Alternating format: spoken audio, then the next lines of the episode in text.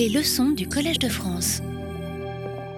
Comme nous en avons discuté euh, la semaine dernière, euh, bien qu'il soit clair que les humains se sont adaptés de différentes façons, de multiples façons, euh, depuis notre ancêtre commun avec les chimpanzés, y compris au cours des 100 000 dernières années, alors qu'ils se disséminaient dans le monde entier, nous ne savons que peu de choses sur les changements génétiques qui sous-tendent ces adaptations. Jusqu'à récemment, la recherche de ces adaptations moléculaires s'est surtout basée sur un modèle dans lequel l'adaptation agit par des modifications répétées de la même protéine ou un modèle dans lequel l'adaptation agit par une mutation unique qui confère un avantage sélectif considérable.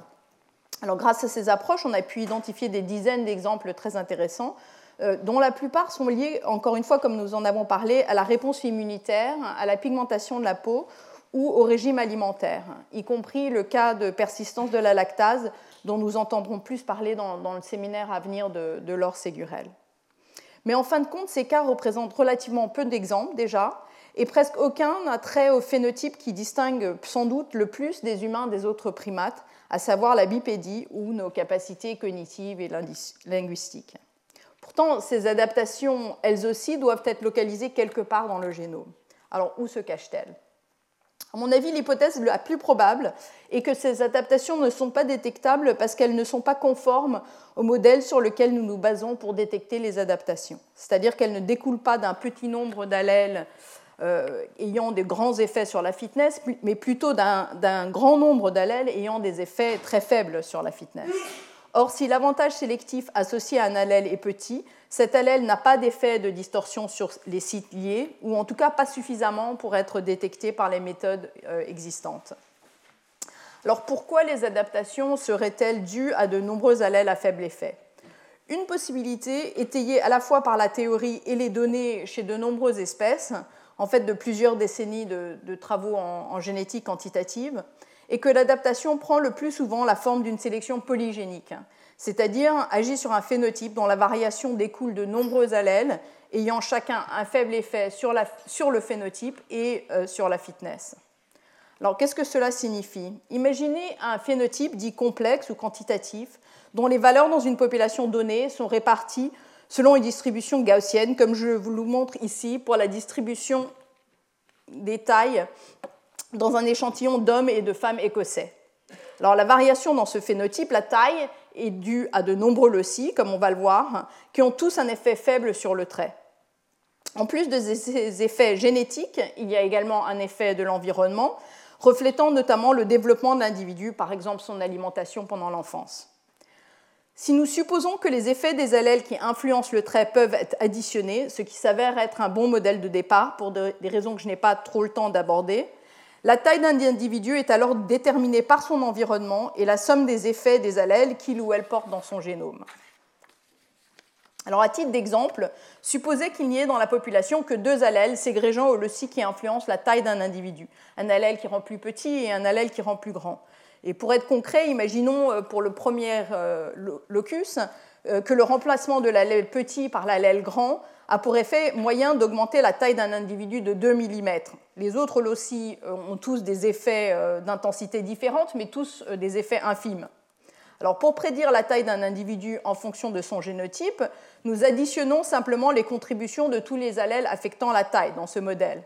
Alors bien entendu, l'environnement affecte également la taille, et depuis Ronald Fisher, nous modélisons cet effet en supposant qu'il existe une contribution environnementale additive dont la distribution euh, suit une loi normale dans la population. Dans ces conditions, étant donné le génome d'un individu, la valeur de son phénotype découle de la somme des contributions euh, euh, des loci impliqués et de la contribution environnementale. Ce modèle simple explique l'une des premières observations générales sur les caractères quantitatifs, qui remonte d'ailleurs à Galton, à savoir que leurs valeurs suivent approximativement une loi normale dans la population. Ça découle de la loi des grands nombres, étant donné que la somme de nombreuses petites contributions indépendantes converge vers une distribution normale. Ce modèle fournit également une interprétation simple de la variance de la distribution phénotypique dans une population, à savoir qu'il s'agit d'une simple somme des variances environnementales et génétiques, et la variance génétique est la somme générée par de nombreuses petites contributions des polymorphismes qui affectent le trait pour ce qui est de la prédiction phénotypique, Si une personne porte beaucoup d'allèles qui rendent plus grand, comme Sean Connery sans doute, vous pouvez prédire que cette personne sera grande. Si elle en porte très peu, vous prédirez qu'elle sera plus petite. Alors, cette approche est d'ailleurs l'idée de base utilisée pour la prédiction phénotypique en agriculture depuis plusieurs décennies. C'est aussi la prémisse pour la prédiction phénotypique qu'on propose actuellement en médecine personnalisée. C'est notamment ainsi qu'on se propose d'identifier les individus à risque de développer des maladies qui sont en partie héritables, comme le cancer du sein ou les maladies cardiovasculaires.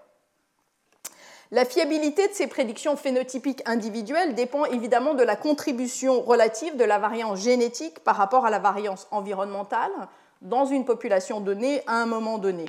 Alors, comme j'en ai brièvement parlé lors de ma leçon inaugurale, cette proportion de la variance phénotypique qui découle de différences génétiques additives entre individus est ce que l'on appelle héritabilité au sens strict, noté petit h au carré. Il faudrait tout un autre cours pour décrire plus précisément euh, ce que l'héritabilité implique et n'implique pas. Mais pour aujourd'hui, je note que pour à peu près n'importe quel trait auquel vous pouvez penser, y compris la taille, euh, le risque de diabète, des mesures euh, psychométriques comme l'aversion au risque, mais aussi des traits découlant d'une construction sociale, comme le niveau d'éducation, il existe une certaine héritabilité, ce qui signifie simplement qu'une partie des différences phénotypiques entre les individus sont dues à des différences génétiques, des différences euh, entre leurs génomes. Le reste des différences étant dû à l'environnement dans lequel ils se sont trouvés ou se trouvent et aux, interactions entre gènes et environnement. Alors voici par exemple un tableau que j'ai présenté lors de la, leçon sur les estimations de l'héritabilité pour de nombreux traits chez l'homme et dans d'autres espèces.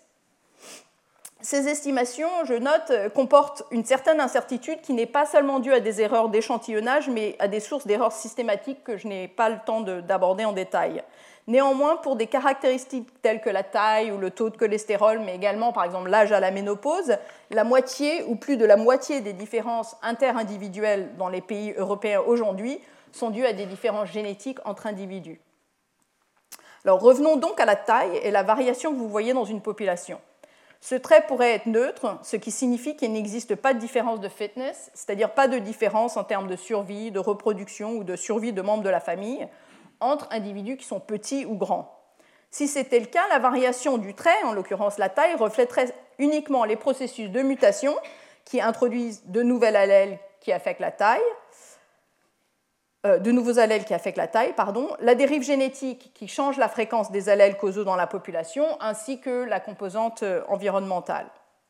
Ou bien il se peut que le trait soit sous sélection stabilisatrice, auquel cas la fitness d'une personne est maximisée lorsqu'elle a pour taille le mode euh, de cette distribution.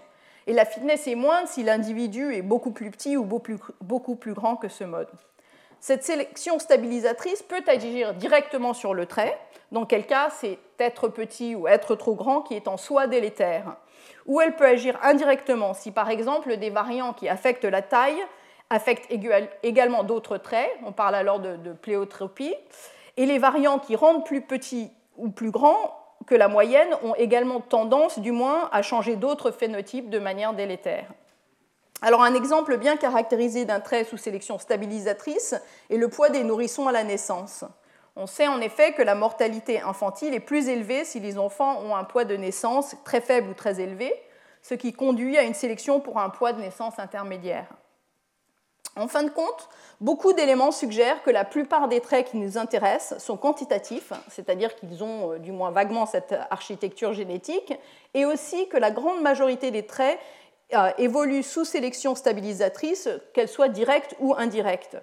Alors, chez l'homme en particulier, nous avons maintenant des résultats d'études d'association génomique, les GWAS en anglais, qui ont cartographié la base génétique de nombreux traits dans le génome, comme je vous le montrerai un peu plus tard euh, dans le cours, dans des exemples précis. Alors presque sans exception, la variation dans ces traits se révèle due à de nombreux allèles à faible effet, et ces traits sont bien modélisés euh, sous le modèle additif dont je vous ai parlé plus tôt. Alors je n'aurai pas le temps de vous parler davantage des données qui laissent penser que la grande majorité des traits qui nous intéressent sont non seulement polygéniques, mais sous sélection stabilisatrice. Mais si ça vous intéresse, euh, je vous renvoie à une revue qui, paraîtra bientôt, je crois dans un mois ou deux, dans la revue annuelle de génétique et génomique humaine, euh, dont les auteurs sont Guy Sella et Nick Barton, euh, qui traitent en détail de ces sujets. Alors, pour le moment, je vais vous demander de considérer un phénotype, par exemple la taille ou une mesure de la bipédie ou le seuil auquel les individus sont capables de détecter euh, une substance odorante donnée, le, phénotype que vous voulez, et de supposer que les valeurs de ce phénotype dans une population correspondent à la distribution montrée ici, comme on s'y attend euh, dans un modèle où le trait est quantitatif. Imaginons de plus que le trait soit considérablement héritable, de sorte qu'une partie importante de la variance dans le trait est due aux différences euh, génétiques entre individus. Alors imaginons maintenant qu'un sous-ensemble d'individus euh, qu'on trouve dans cette première, qui sont distribués selon cette première distribution que je vous montre là, euh, intègre un nouvel environnement où le phénotype optimal est différent, donc ce qui conduit à une sélection directionnelle en faveur d'un nouvel optimum. Par exemple, imaginons une population vivant à l'équateur, où le phénotype corporel optimal est long et élancé, qui se déplace vers des climats plus nordiques, où le phénotype optimal est petit et trapu. Comment la population va-t-elle répondre à cette nouvelle pression de sélection? Alors, en réalité, nous ne savons vraiment toujours pas vraiment. Euh, nous avons des décennies de, théories de génétique quantitative qui décrivent de manière détaillée la façon dont le phénotype va évoluer dans ce cas mais peu de théories euh, sur la façon dont les fréquences alléliques vont changer au niveau des nombreux loci qui contribuent au trait. Mais voilà certaines choses dont nous sommes certains. Déjà, d'abord, le changement de l'optimum peut se faire très rapidement. Alors pour être concret, considérons par exemple des paramètres plausibles pour l'architecture génétique de la taille chez l'homme et une différence de l'optimum entre environnement d'environ 40 cm, ce qui est bien sûr énorme. Alors, sous ces conditions, le phénotype moyen ne prendrait environ que 20, générations, disons 500-600 ans, pour atteindre 90% de la distance au nouvel optimum. En revanche, par comparaison, si l'adaptation était due à un seul variant, même un variant fortement bénéfique, ce changement prendrait des dizaines de milliers d'années. Donc la sélection polygénique, euh, quand il s'agit de changer l'optimum, se produit de manière extrêmement rapide. Une fois le nouvel optimum atteint, la pression sélective continuera, mais beaucoup plus lentement, cette fois-ci pour réduire la variance phénotypique dans la population. Parce que ça, je ne vous le montre pas, mais quand il y a une sélection pour un nouvel optimum sélectif, ça conduit à une variance augmentée du phénotype, et il y a ensuite une deuxième phase où la sélection consiste à réduire cette variance phénotypique. Encore une fois, je vous, je vous renvoie à cette revue de Sella et Barton si vous souhaitez en apprendre davantage sur l'échelle de temps de ces deux phases. Un autre aspect important de la sélection polygénique, surtout au vu de l'objet de secours, c'est que la réponse à un changement de l'optimum implique des changements parfois subtils dans la fréquence de nombreux loci ayant des effets sur le phénotype. Ainsi, la sélection directionnelle sur un phénotype quantitatif ne conduira pas, du moins dans un premier temps, à des différences fixées entre populations humaines, ni à des différences prononcées de fréquence allélique au niveau de chaque locus. De plus, il se peut que ces petits changements de fréquence allélique à de nombreux loci n'aient que peu ou, peu pas peu d'effet sur la diminution de la variation au site neutre à proximité. Cette question euh, théorique reste ouverte, hein. il reste à modéliser. Mais la, théorie existante suggère que pour trouver les signaux de sélection sur des loci qui contribuent à des traits quantitatifs, il faut considérer les loci impliqués eux-mêmes et non pas les empreintes qu'ils laissent à proximité. Et il faut surtout les regrouper pour euh, renforcer le signal. Alors, quelles sont les preuves de la sélection polygénique chez les humains, outre le fait que les humains se sont évidemment adaptés de multiples façons, mais ne semblent pas l'avoir fait, du moins pour l'essentiel, par la fixation de mutations uniques à force d'effets bénéfiques? La première source de données provient de décennies d'évolution expérimentale chez d'autres organismes, souvent des, espèces modèles, qui montrent qu'en particulier pour les, caractères à forte héritabilité, mais, mais pour des phénotypes extrêmement divers, il existe une réponse immédiate et soutenue à la sélection, même dans les petits échantillons qui sont typiquement employés dans, dans de telles expériences. Alors cette réponse s'explique beaucoup plus facilement par une sélection polygénique que par des balayages sélectifs plus généralement, ces expériences révèlent l'existence d'une variation préexistante considérable pour presque tous les traits qui ont été considérés et des dynamiques qui semblent concordantes avec les prédictions d'un modèle de, sélection polygénique. Les autres données qui laissent penser que la sélection polygénique pourrait être fréquente chez les êtres humains sont les résultats des GWAS. Comme je vous l'ai dit, pour presque tous les traits humains examinés, les GWAS révèlent une architecture génétique fortement polygénique. Alors pour ceux d'entre vous qui sont moins familiers ou qui seraient moins familiers avec ce genre d'études, une GWAS requiert une caractérisation de la variation génétique le long du génome d'un grand nombre d'individus pour qui on a également obtenu des données phénotypiques. Par exemple, 700 000 individus qui ont été génotypés euh, le long de leur génome et dont la taille a été mesurée. Toutes les positions génomiques qui sont variables dans l'échantillon sont ensuite testées une par une pour savoir si elles sont associées à des différences de taille entre individus. Par exemple, si vous considérez un site avec deux allèles présents dans votre échantillon, vous faites une régression des différences de taille sur les trois génotypes possibles, en supposant que chaque allèle augmente ou diminue la taille selon un modèle additif. Et la pente que vous obtenez dans cette régression indique l'ampleur de l'effet de chaque allèle. Donc vous pouvez ensuite tester si la pente est significativement différente de zéro. Alors, étant donné que vous testez des centaines de, milliers de loci, vous devez corriger pour le grand nombre de tests effectués, ce qui se fait généralement en ajustant le, seuil de p-value, par exemple en utilisant une, approche basée sur les taux de faux positifs. En pratique, on utilise souvent 5 fois 10 puissance moins 8, euh, simplement parce qu'en pratique, il s'est avéré qu'à ce seuil de p-value, les résultats se retrouvent de manière fiable euh, dans d'autres grands échantillons. Voici un exemple parmi beaucoup d'autres que je pourrais vous montrer. Vous y voyez les résultats de deux euh, GWAS, en haut pour la taille et en bas pour l'indice de masse corporelle, IMC, qu'on appelle BMI en anglais. Alors, sur l'axe des ordonnées figure la valeur du, test de Ki2 associé à chaque variant, qui vient d'un test comme celui que je viens de vous décrire pour chaque locus. Donc ça, il ne marche pas mon pointeur, mais ça c'est sur l'axe euh, des, ordonnées. Sur l'axe des abscisses sont représentés tous les variants testés par chromosome dans une figure qu'on appelle parfois Manhattan plot parce qu'on y voit des gratte-ciels. Alors vous pouvez voir que ce signal est distribué dans tout le génome à plusieurs centaines de loci. Alors, quelques commentaires. D'abord, dans la pratique, du fait du déséquilibre de liaison, vous n'identifiez pas seulement les variants directement impliqués dans la taille de manière causale, mais pour chaque, variant vous obtenez un ensemble de loci significatifs qui ont des génotypes hautement corrélés avec le ou les variants causaux dans cette région du génome. C'est pourquoi vous voyez des pics de signaux au lieu de points individuels. Deuxièmement, une considération importante dans ce type d'études sur lequel je reviendrai, et de bien contrôler pour la structure de la population. Et je serai plus précise sur ce point en fin de cours. Vous obtenez donc à la fin un ensemble de variants associés à des estimations de coefficient bêta, c'est-à-dire la valeur de la pente de la régression euh, pour chaque locus testé.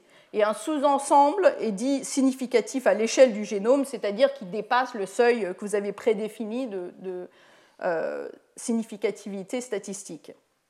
Dans le cas d'une GWAS sur la taille, euh, pour, être concret, avec 700 000 individus, on trouve plus de 3000 signaux indépendants significatifs à l'échelle du génome qui, ensemble, expliquent plus d'un quart de la variance phénotypique du trait. Donc, si vous regardez les corrélations entre euh, le score, enfin, une mesure de. Si vous regardez la corrélation entre les loci trouvés comme ça, euh, ensemble, euh, et, la taille réelle d'un individu, la corrélation est de plus de, 25%. Et on estime que presque chaque segment de 100 kilobases du génome contient au moins un variant qui affecte la taille. Alors, même si un locus donné euh, qui présente un signal d'association dans une GWAS a un tout petit effet sur le phénotype, il est causal. C'est-à-dire que si vous intervenez chez un nouveau-né et changez un des allèles petits en un allèle grand, et en supposant que l'environnement reste le même, sa taille adulte sera en moyenne plus grande d'un facteur bêta. En d'autres termes, malgré le fait que nous apprenons tous, à juste titre d'ailleurs, qu'une corrélation n'établit pas un lien de causalité, les positions cartographiées dans les GWAS incluent des, loci qui sont causaux pour le phénotype, dans le sens interventionniste de la causalité, en particulier parce que les génotypes causent les phénotypes, mais pas vice-versa. Alors, le fait que ces loci soient causaux n'implique pas, je souligne, que nous ayons une idée mécanistique du lien de causalité qui en existe entre ces loci et le trait. En pratique, nous n'avons presque aucune idée de ce lien et toutes les raisons de penser que c'est très compliqué. Donc, ils sont causaux, mais on ne comprend pas pourquoi. Alors, ce genre de résultat a été obtenu pour presque tous les traits pour lesquels une GWAS a été effectuée avec suffisamment de puissance statistique non seulement pour des traits morphologiques comme la taille ou des risques de maladie, mais aussi pour des traits psychiatriques, par exemple. Étant donné les variations qui existent dans la population à un moment donné pour presque tous les phénotypes et les résultats de sélection artificielle dans d'autres espèces, il semble probable que la sélection d'un nouveau, trait optimal opérerait sur cette variation préexistante, du moins dans un premier temps. Par exemple, si vous prenez les, les 1000 variants les plus significatifs pour la taille et que vous changez tous les allèles de, grand, petit à grand, vous pouvez augmenter la taille d'une personne de 1 mètre, hein, ce qui est plus que suffisant pour répondre à une pression sélective plausible. Donc pour les phénotypes qui ont une héritabilité plus faible, les résultats de la, sélection directionnelle seront bien sûr moins prononcés. Néanmoins, pour la plupart des traits, il semble probable que la variation génétique existante permettrait à la population de répondre à un changement d'optimum du moins si les écarts entre optimums n'est pas trop grand par rapport à la variance, phénotypique qui existe. Donc, si on suppose donc que l'adaptation humaine, et, de même probablement les adaptations chez beaucoup d'autres espèces, prend souvent la forme d'une sélection polygénique, d'une sélection donc sur de nombreux variants préexistants à faible effet, comment faire pour les détecter? Alors, nous ne pouvons pas la détecter sur un seul locus considéré de manière isolée, mais nous pouvons éventuellement repérer son empreinte sur un ensemble de loci qui, euh, influencent tous le même trait. Une idée notamment est de se concentrer sur un ensemble de variants identifiés comme significatifs pour un même trait euh, par GWAS et de rechercher des preuves de sélection directionnelle sur cet ensemble. Par exemple, nous pourrions prendre tous les loci euh, qu'on sait influencent la taille et tester si la sélection naturelle a favorisé les allèles qui augmentent la taille. En combinant de nombreux nœuds aussi, nous renforçons notre puissance de détection de la sélection. Alors, avant de, continuer, d'abord, sélection sur quoi? Alors, une interprétation possible est que la sélection a agi sur le phénotype évalué dans la GWAS, par exemple, donc que la sélection favorise une taille plus grande. Mais une autre possibilité est que cet ensemble d'allèles, ou d'ailleurs un sous-ensemble, a été sélectionné car il influence un autre phénotype corrélé à la taille, par exemple l'IMC. Sans autre étude, tout ce que nous pouvons dire, c'est que l'ensemble des loci associés à la taille présente une signature génétique indiquant l'existence de sélection directionnelle.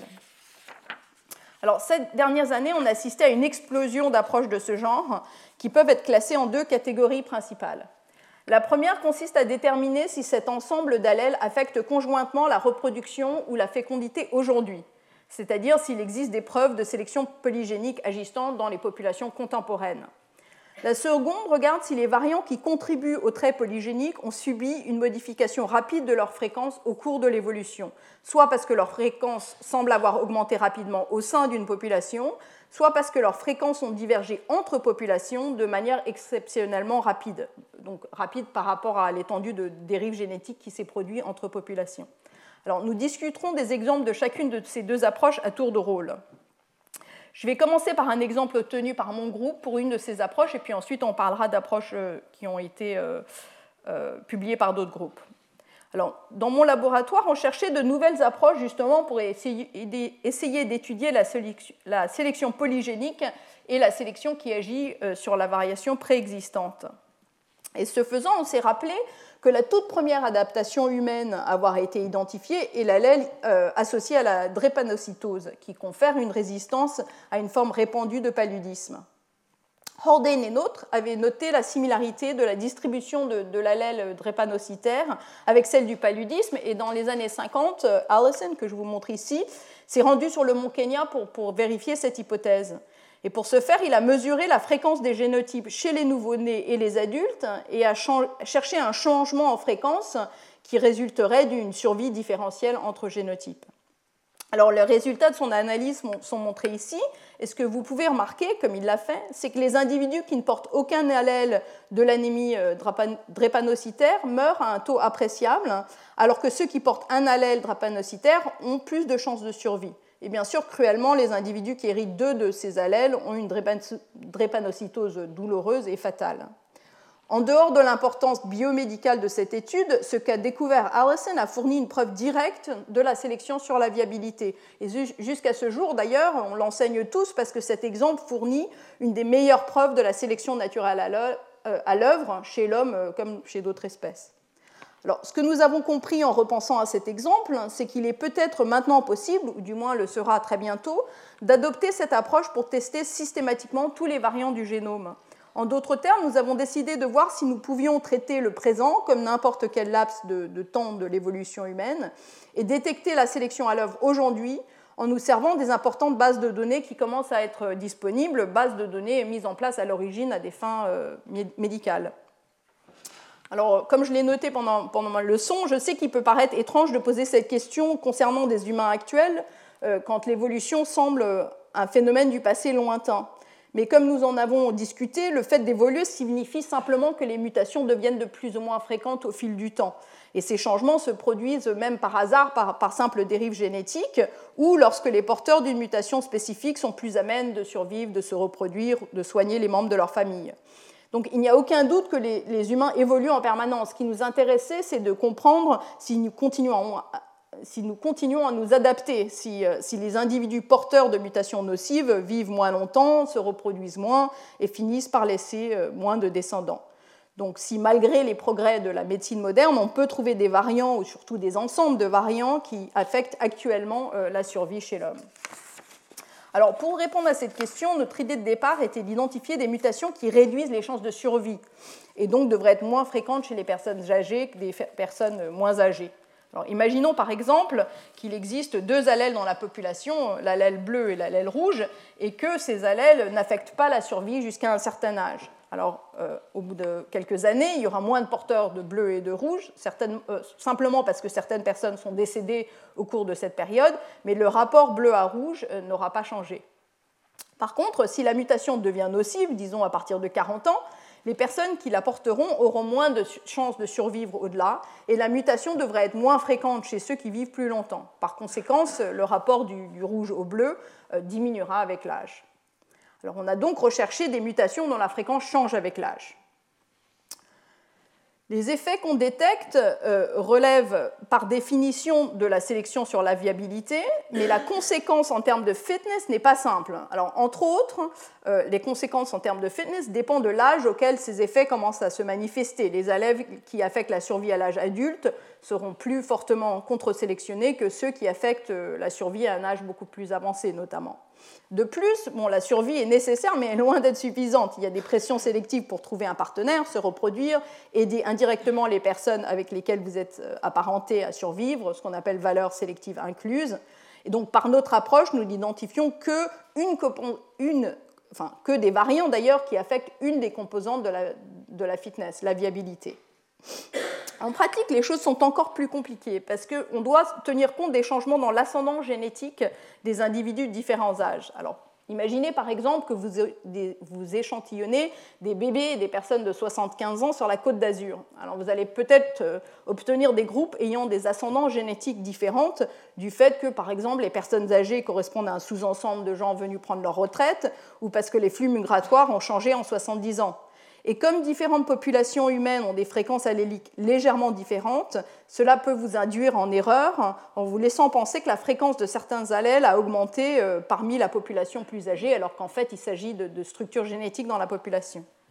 Pour vous donner un exemple concret, considérons l'allèle associé à la persistance de la lactase, dont on entendra euh, parler tout à l'heure, celui qui permet de digérer le lait à l'âge adulte dans un ensemble de données appelé JIRA, qui est composé de, 70 000 personnes qui ont été échantillonnées euh, en Californie il y a à peu près 20 ans par une compagnie d'assurance. Alors voici à quoi ressemble la fréquence de l'allèle qui ne permet pas de digérer le lait en fonction de l'âge. Et à première vue, ce schéma suggérait que l'incapacité à digérer le lait met en danger la survie des individus. En fait, ce qui se passe, c'est que les jeunes et les personnes âgées de cet échantillon ont des ascendances génétiques différentes.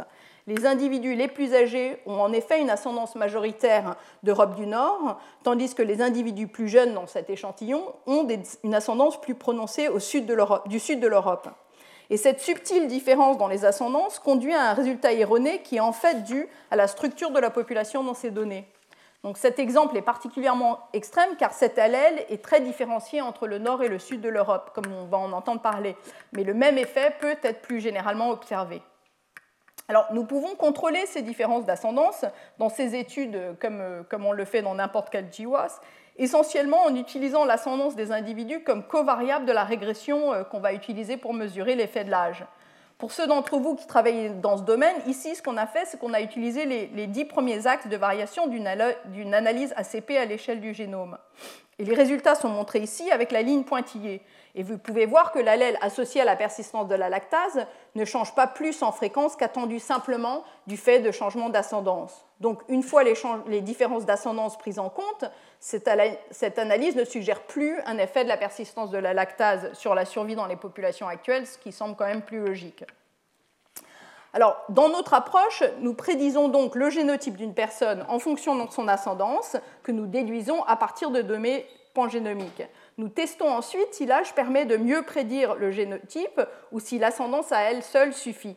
Et si la prédiction du génotype est meilleure lorsque nous incluons l'âge, c'est que le, variant a un effet sur la survie. Alors pour identifier ces effets subtils sur la survie, on a considéré des très grosses bases de données euh, de plus de 600 000 personnes vivant aux États-Unis, l'étude JIRA que je vous ai montrée, et au Royaume-Uni et d'ascendance génétique similaire.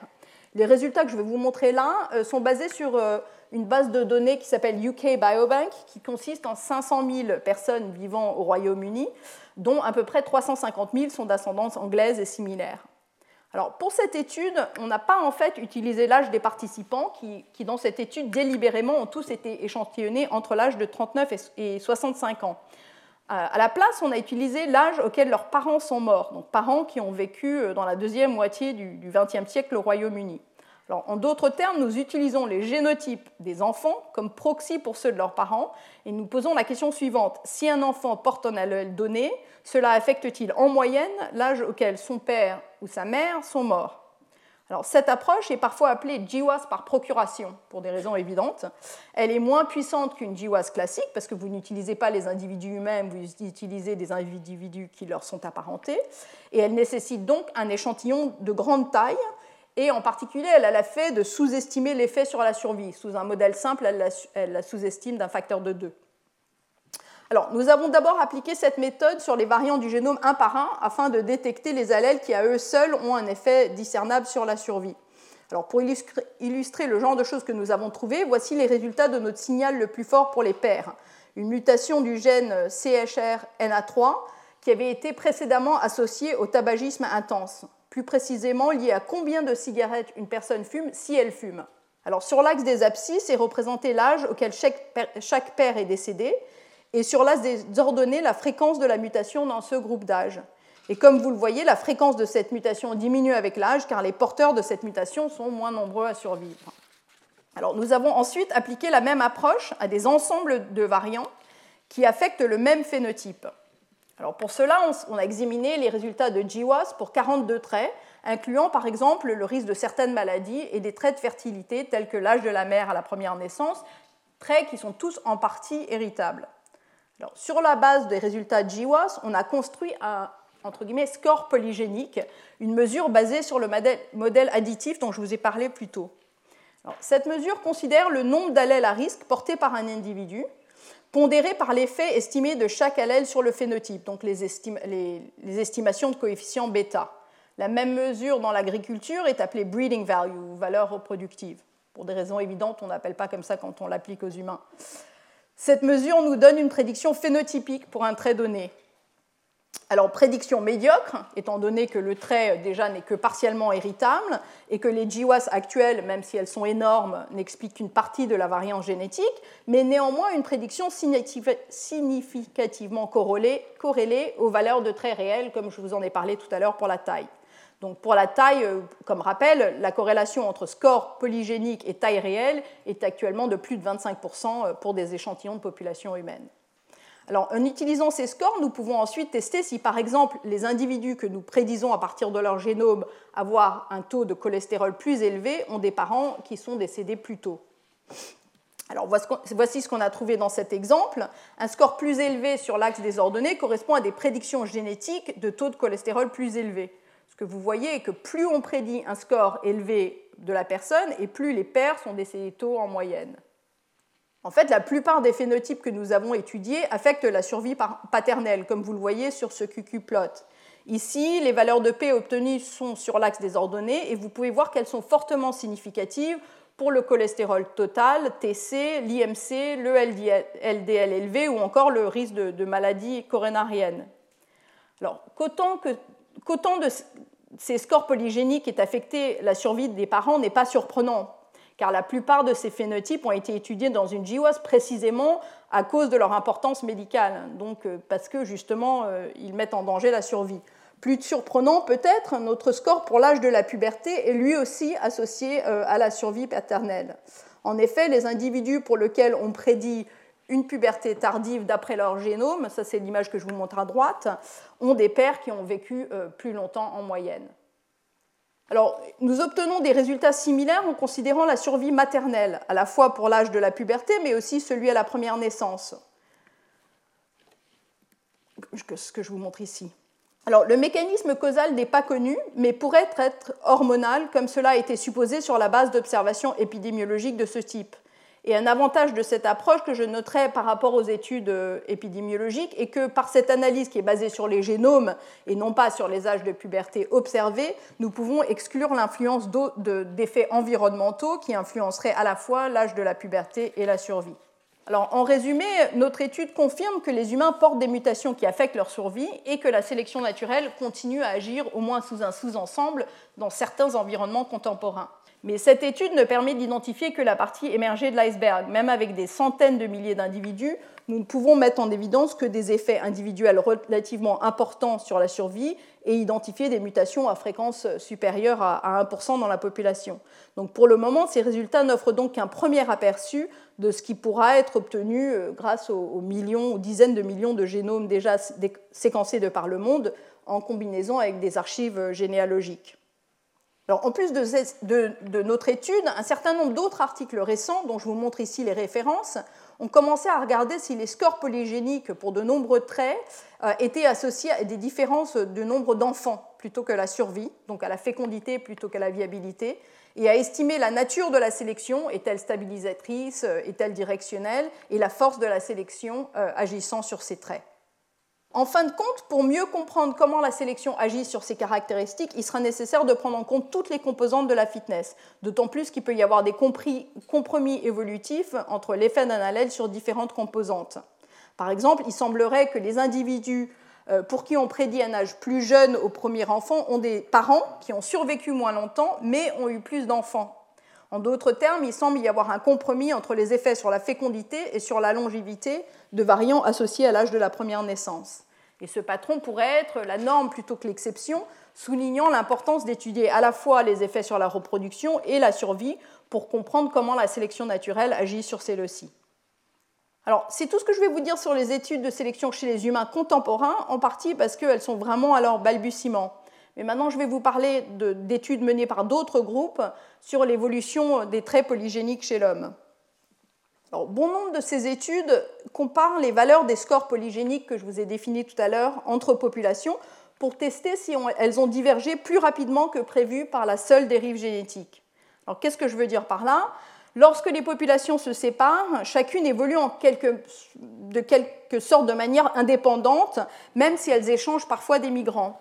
Par conséquent, leur fréquence allylique diverge progressivement par dérive génétique, c'est-à-dire du fait de l'échantillonnage aléatoire des allèles au cours des générations.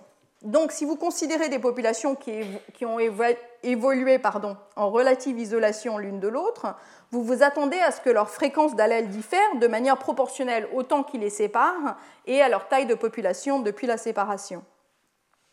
En conséquence, même si les, effets des allèles sur un trait, par exemple la taille, restent identiques dans les deux populations, et donc que les, bêta, les coefficients bêta sont identiques, vous vous attendez à une certaine divergence dans les scores polygéniques. La question est alors, les scores polygéniques ont-ils divergé plus rapidement que prévu, étant donné ce que nous savons de l'histoire de ces populations et donc de l'étendue de dérives génétiques qui s'est produite depuis leur séparation? Alors, les premiers, à ma connaissance, à avoir euh, posé même cette question chez l'homme euh, euh, sont Joel Hirschhorn et ses collègues qui se sont posé cette question pour des variants qui contribuent à la taille. Alors, comme nous l'avons vu, la taille est un trait fortement héréditaire, hein, avec plus de la moitié, peut-être jusqu'à 80% de la variance phénotypique dans les sociétés européennes contemporaines due à des différences génétiques entre individus. Bien évidemment, la taille est extrêmement sensible à l'environnement et a beaucoup augmenté au cours des derniers siècles en raison de l'amélioration de la nutrition et de la santé. Alors voici par exemple un plot que, j'ai emprunté à Graham Coop dans le blog que vous voyez en bas, là, euh, où, il a, euh, il vous montre en fait les tendances historiques pour des, des, individus échantillonnés depuis 1850 dans un certain nombre de pays européens. Et dans tous, la taille moyenne a beaucoup augmenté en 150 ans, d'à peu près 10 cm. Je sais que la résolution du projecteur n'est pas bonne, mais euh, donc on voit une augmentation d'à peu près 10 cm en 150 ans. Mais vous voyez aussi, et ça vous le voyez en notant les différentes couleurs des différents pays, que l'ordre des différents pays est resté plus ou moins le même. Il semble donc possible qu'en plus des effets environnementaux prononcés, une partie de la différence de taille observée entre populations soit due à de subtiles différences de fréquence d'allèles qui influent sur la taille. Alors, pour tester cette possibilité, Turshen et al. ont considéré les résultats d'une GWAS sur la taille qui était disponible à l'époque. Ils ont pris les résultats de cette GWAS et ils ont ensuite testé si la sélection avait contribué aux différences de taille observées entre Européens du Nord et du Sud, qui diffèrent actuellement d'à peu près 8 cm en moyenne, avec 1,74 m de taille masculine moyenne à l'âge adulte au Portugal, contre 1,82 m par exemple en Norvège. Alors, dans cette figure euh, à droite tirée de leur article, vous voyez la, euh, différence des fréquences moyennes pour tous les allèles augmentant la taille entre un échantillon d'Européens du Nord et du Sud. L'histogramme est la distribution à laquelle on pourrait s'attendre du fait de la dérive génétique, étant donné les fréquences alléliques des allèles associés à la taille dans l'échantillon global. En rouge se trouve la différence observée qui, comme vous pouvez le constater, est plus grande que ce à quoi vous pourriez vous attendre par hasard. Donc ce test, ainsi que d'autres tests similaires, suggèrent que la sélection a conduit à une divergence plus rapide des, fréquences alléliques au aussi qui influencent la taille, soit parce que le phénotype optimal de la taille diffère entre Europe du Nord ou du Sud, soit à cause d'un autre phénotype qui est corrélé à la taille. Depuis cette étude, un certain nombre euh, d'approches plus sophistiquées euh, ont été développées sur le même principe, permettant de prendre en compte déjà plusieurs populations à la fois et de modéliser explicitement les corrélations entre les fréquences d'allèles attendues compte tenu de l'histoire de ces populations. Euh, Jeremy Berg et Graham Coop, notamment, ont développé deux extensions de cette idée que je vous montre ici. La première permet de tester si une variable environnementale, par exemple la distance à l'équateur, explique en partie l'évolution rapide des allèles qui contribuent à un trait. La deuxième extension considère plusieurs phénotypes corrélés pour tenter de comprendre lequel est le plus probablement été la, la cible de la sélection la cible directe, je devrais dire, de la sélection. Alors voici une image tirée d'un de leurs articles à ce sujet. Je n'entrerai pas dans les détails sur, l'étude ou sur cette mesure spécifique, phi-x, si ce n'est pour dire que c'est une mesure de la proportion de la variance des scores polygéniques parmi les populations qui n'est pas expliquée par la, euh, la, dérive génétique entre populations ou l'histoire partagée des populations. Alors ici, ils considèrent cette statistique pour l'ensemble des loci liés à un trait, par exemple la taille en haut ou la pigmentation de la peau, dans une GWAS par rapport à une distribution nulle de statistiques construite à partir d'un ensemble de loci contrôle ayant les mêmes propriétés que ceux associés au trait. Et comme vous pouvez le constater, en ce qui concerne la taille et la pigmentation de la peau, donc les deux d'en haut, il existe une variance des scores polygéniques entre populations plus élevée qu'attendue sous simple dérive génétique, ce qui suggère que la sélection directionnelle a contribué à l'écart des fréquences alléliques entre populations. D'autres méthodes cherchant à identifier les, signatures de la sélection polygénique tiennent compte de l'âge des allèles qui contribuent à un trait et demandent si ensemble ils semblent avoir changé de fréquence plus rapidement qu'attendu par simple dérive génétique. Donc euh, en faisant une étude d'une population donnée plutôt de regarder entre populations. Certaines de ces approches utilisent des mesures indirectes pour détecter la rapidité avec laquelle euh, les fréquences alléliques semblent avoir changé au fil du temps. D'autres construisent d'abord des généalogies sous-jacentes le long du génome, puis posent cette question en examinant les branches de la généalogie qui portent les mutations en question. Alors construire ces généalogies locales le long du génome est l'approche la plus complète qui sera en fin de compte la plus puissante, car ces généalogies contiennent toute l'information possible. Mais cette approche entraîne des défis informatiques pour l'instant non résolus. Alors voici euh, des références à aux articles qui prennent ce genre d'approche. Et celle que je vous souligne là, j'en ai tiré cette image, hein, ce, tableau, résumant donc les résultats de leurs études, qui est à mon avis l'étude la plus exhaustive réalisée jusqu'à présent. Donc elle est parue il y a quelques mois. Et les auteurs y reconstituent les généalogies locales le long du génome pour ensuite s'interroger sur la généalogie des lignées portant des allèles influençant un trait. Par exemple, ils se sont demandé si les allèles qui diminuent l'IMC ont laissé plus de descendants que les allèles qui augmentent l'IMC dans une même période de temps, ce qui laisserait penser que la sélection a favorisé une diminution de l'IMC au cours de l'évolution humaine, du moins pendant une certaine période. Alors, les 84 phénotypes considérés sont listés à gauche et les colonnes ici correspondent à différentes populations qu'ils ont étudiées. Et les couleurs représentent l'intensité du signal montrant un écart euh, à la dérive génétique ou mesurer comme ça le, le signal de sélection. Alors, comme je l'ai décrit dans mon exemple, dans cette étude, en fait, ils trouvent un signal de sélection sur les variants qui diminuent l'IMC. Ils trouvent également une sélection à la fois sur les variants qui augmentent la taille et les variants qui diminuent la taille, peut-être en raison d'effets pléotropes sur d'autres phénotypes. Je vous montre ce tableau, euh, bien que vous puissiez euh, mal le, lire, parce que ces résultats sont, à mon avis, un avant-goût de beaucoup d'autres résultats du même genre à venir, qui nous donneront, je pense, une vue assez globale dans la façon dont la sélection naturelle a façonné la variation humaine, du moins au cours des 100 000 dernières années.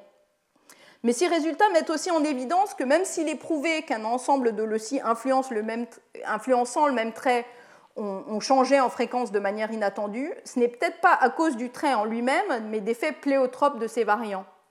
Une considération qui n'est peut-être pas si importante lorsqu'on discute de la question de savoir si la sélection agit sur la taille ou sur l'IMC, mais devient beaucoup plus pertinente euh, lorsque des articles sont publiés sur la sélection naturelle sur le niveau d'éducation, par exemple. il y a de nombreuses autres mises en garde associées à ces types d'études qu'il est important de garder à l'esprit. Et puisque je soupçonne que nous allons voir beaucoup plus d'études de ce genre, je vais terminer ce cours en discutant de certaines de ces mises en garde. Et je vais me concentrer sous un sous-ensemble qui, me paraît particulièrement important, mais il y en a beaucoup et je vous renvoie à des revues récentes que je vous montre ici en bas, euh, entre autres, pour une discussion plus approfondie. Alors, tout premièrement, ces méthodes reposent sur des estimations des effets de l'OCI sur les phénotypes obtenus par les études GWAS, comme on l'a vu. Je n'ai pas le temps de m'attarder là-dessus, mais ces estimations peuvent être fortement biaisées s'il existe des différences culturelles ou environnementales entre individus qui influencent sur le phénotype étudié et qui corrèlent au moins partiellement avec leur ascendant génétique. Alors, je vous renvoie à l'excellente revue d'ailleurs de Barton, Hermesen et Norberg, dont la référence est en bas sur la diapo, pour plus de détails. La solution à ce problème, qui est bien connu, consiste à contrôler l'ascendance génétique des individus. Mais à ce jour, corriger l'ascendance des individus n'est pas chose évidente on sait s'assurer que les associations les plus significatives dans le génome sont fiables et reproductibles sur d'autres échantillons. Mais pour les signaux plus subtils, ça reste un problème. Et même pour les signaux les plus significatifs, les estimations bêta peuvent être quelque peu erronées. Or, les études sur l'adaptation polygénique exploitent précisément ce très subtil signal d'un excès de différence dans les scores polygéniques entre populations. Et donc, elles sont particulièrement vulnérables, bien plus que des études de génétique humaine, à ce genre de biais dans les estimations bêta. En effet, deux articles récents dans eLife, passés en revue par euh, Barton et al., que je cite, ont montré que les GWAS initiales de la taille dont je vous parlais présentent ce problème. Par conséquent, les résultats que je vous ai présentés plus tôt à propos de la sélection polygénique sur les différences entre populations, que ce soit Europe du Nord ou du Sud ou plus généralement, sont maintenant incertains. L'article de Spiegel et al., dont je vous ai montré le tableau, essaye de contourner ce problème qu'on apprécie maintenant en n'utilisant pas les bêtas de manière explicite, mais uniquement le signe, le fait qu'ils augmentent ou réduisent la taille, par exemple. Mais il reste à savoir si cette approche règle entièrement le problème. Même si les effets des loci sur un phénotype sont parfaitement estimés, dans les études de sélection polygénique, ils doivent être exportés vers d'autres populations et d'autres périodes il n'est pas du tout évident que ces effets restent identiques. D'abord, il, peut exister une épistasie entre variants, c'est-à-dire que le contexte génomique pourrait influencer l'effet d'un allèle. De plus, il existe très probablement des interactions entre gènes et environnement chez l'homme, comme il en a été beaucoup documenté chez d'autres espèces, de sorte que l'effet d'un locus dépend de l'environnement dans lequel la personne se trouve ou s'est trouvée. Enfin, même s'il était démontré de manière fiable que les scores polygéniques diffèrent d'une population à l'autre, les résultats restent ambigus. Imaginons par exemple que vous ayez trouvé des preuves d'une augmentation de la taille chez les Européens par rapport aux Asiatiques depuis 3000 ans. Une possibilité est qu'il y ait une sélection pour être plus grand en Europe, ce qui a entraîné une plus grande taille des Européens que des Asiatiques. Mais une autre hypothèse est que le même optimum a été privilégié chez les deux populations, mais la nutrition était bien pire en Europe qu'en Asie, et la sélection sur les allèles augmentant la taille était donc plus forte pour compenser en Europe. Et bien sûr, comme nous en avons discuté, ce n'est peut-être pas la taille qui était l'objet de la sélection, mais plutôt un trait corrélé comme la morphologie corporelle. Alors, certains de ces problèmes seront atténués par la réalisation d'autres études GWAS sur un plus grand nombre de traits et d'autres populations, et par l'amélioration de la méthodologie. Mais d'autres demeureront, surtout pour ce qui est des problèmes d'interprétation qui, à mon avis, euh, nécessiteront l'intégration des résultats sur la sélection polygénique avec d'autres domaines de la connaissance, tels que l'archéologie. Donc, pour résumer, où en sommes-nous quant aux questions euh, posées lors du dernier cours sur les bases moléculaires des adaptations humaines? Les humains se sont clairement adaptés à de nombreux égards au cours des dix derniers millions d'années. Nous n'avons pas beaucoup d'approches pour étudier les changements les plus anciens, mais nous pouvons examiner les adaptations qui se sont produites depuis l'émergence du genre Homo et surtout des hommes anatomiquement modernes. Or, ce que nous constatons, c'est que dans la grande majorité des cas, les adaptations ne semblent pas avoir été réalisées par balayage sélectif. Au lieu de cela, elles sont probablement dues à la sélection polygénique. Si la sélection polygénique a en effet été la norme dans l'évolution humaine, ça a des implications importantes. Tout d'abord, si les adaptations découlent de milliers d'allèles éparpillés dans le génome qui ont aussi des effets sur nombreux autres phénotypes, il reste intéressant de savoir dans quel type de région fonctionnelle se sont produits les changements bénéfiques, mais il devient peut-être moins pertinent de créer une liste exhaustive de tous les changements qui sous-tendent les adaptations humaines. Peut-être est-ce même une portion substantielle des 30 millions de différences qui existent entre un génome humain et un chimpanzé. Une autre implication importante de ces résultats, même si, elles sont très euh, s'ils sont très préliminaires, qu'il devient beaucoup plus difficile de savoir comment étudier les conséquences fonctionnelles de ces adaptations, notamment dans des espèces modèles comme la souris, à moins d'apporter des centaines, voire des milliers de changements. Au-delà de ces considérations, ces résultats, s'ils se généralisent, suggèrent ce qui est à mon avis une conception très différente de l'adaptation que celle qu'on avait par exemple il y a 20 ans dans laquelle les nouvelles pressions de sélection agissant sur des phénotypes corrélés par le biais au moins dans lesquels pardon, les nouvelles pressions de sélection agissent sur des phénotypes corrélés par le biais, au moins au premier lieu, de subtils changements de, fréquence allélique dans le génome. Et les conséquences de, ce changement de perspective restent à réfléchir, à modéliser et à rechercher dans les données. Il est également intéressant de noter que toutes les adaptations humaines ne sont pas polygéniques. La persistance de la lactase, par exemple, dont va nous parler Laure, est un cas intéressant à cet égard car il s'agit d'un cas rare où l'adaptation est presque entièrement due à un seul allèle et a nécessité, il semble du moins, euh, de nouvelles mutations. D'autres exemples, comme les adaptations de la pigmentation de la peau ou à l'altitude, sont dus à de nombreux changements bénéfiques, mais pour lesquels il existe quand même des allèles qui expliquent une proportion non négligeable de la variance du trait et qui ont été fortement favorisés par la sélection. Par exemple, SLC 24A5 dans le cas de la pigmentation de la peau, on en a discuté la semaine dernière. Un autre cas euh, dont je n'ai pas parlé, mais auquel David Reich a fait allusion, est euh, le cas de EPAS1, euh, qui confère une, une proportion de l'adaptation à une part de l'adaptation à l'hypoxie chez les Tibétains. Là, c'est un variant introduit par hybridation avec l'homme de Denisova qui, en l'espace de dizaines de milliers d'années, est devenu à haute fréquence chez les Tibétains. Alors, encore une fois, ce variant est loin d'expliquer tout le phénotype, mais il a un effet mesurable et a été fortement bénéfique. Alors, pourquoi? Qu'est-ce qui caractérise ces exceptions? Est-ce le fait qu'il existe très peu d'allèles dans le génome qui pourraient altérer le trait sans conséquences pléotropes négatives En d'autres termes, que ces phénotypes-là sont simplement moins polygéniques? Ou peut-être le nouvel environnement était-elle si différent de l'ancien que le nouvel optimum de fitness était trop éloigné pour être atteinte par la variation préexistante dans la population? Nous ne le savons pas, mais ça vaut clairement la peine d'être modélisé et réfléchi. Alors avec ça, je vais terminer mon cours donc, sur les origines évolutives de la variation génétique. Euh, merci à ceux d'entre vous qui l'ont suivi, euh, occasionnellement ou régulièrement. J'espère que vous l'avez trouvé intéressant. Et sur ce, je vais répondre aux questions. Et puis, notre dernier intervenant sera Laure Ségurel du Musée de l'Homme à Paris.